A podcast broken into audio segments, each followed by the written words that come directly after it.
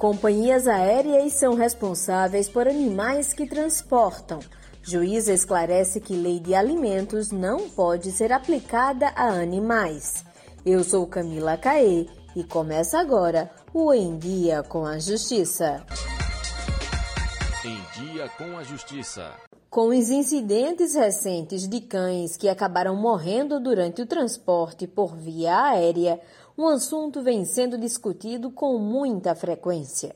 A responsabilidade das empresas com os animais durante o transporte. A juíza Sandra Janini, do 11º Juizado da Capital, esclarece. O prestador de serviço é responsável pelos danos decorrentes à sua atividade. A partir do momento que você contrata o serviço de transporte e entrega o seu animal aos cuidados dessa empresa, passa a ser dela a responsabilidade de zelar pela integridade do pet até o seu destino final. Nos casos de morte do animal em decorrência de algum problema no transporte, a empresa aérea é obrigada a indenizar os tutores. Caso o animal venha a falecer ou ter algum problema e ficar evidenciado que não se tratou de caso fortuito ou força maior, como por exemplo uma morte natural, que até nós, seres humanos, somos passíveis de sofrer durante o voo, a empresa aérea será obrigada a indenizar pelos danos decorrentes do fato. A responsabilidade é objetiva, que é aquela que é oriunda do risco da atividade econômica.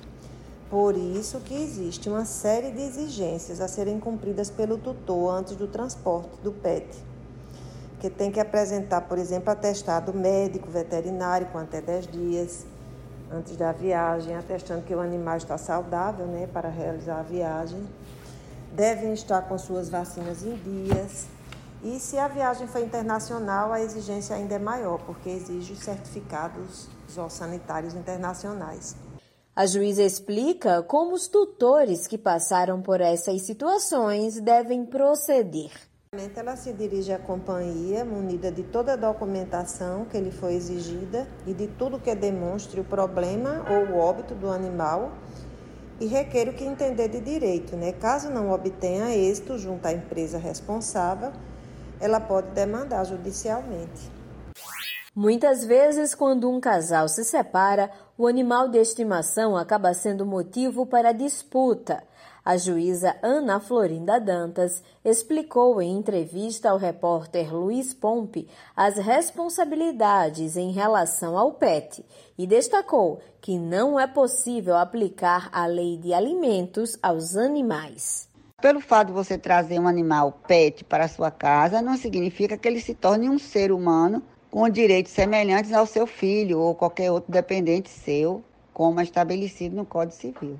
Então, o que você tem é um dever, uma responsabilidade pelo fato de você havê-lo tirado da natureza e trazido para o seu convívio. Me parece um grande equívoco você aplicar a lei de alimentos para os animais e o Supremo Tribunal Federal efetivamente não o fez.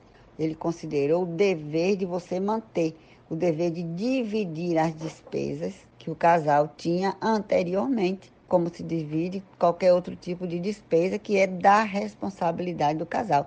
Mas não vai equiparar os alimentos prestados ao filho, absolutamente. O direito dos animais é conhecido hoje como a ciência, o entendimento de que os animais não humanos teriam a natureza jurídica própria, seria até titulares de direitos fundamentais. Mas isso não quer dizer que se possa atribuir alimentos no sentido do direito de família a um animal diverso do ser humano.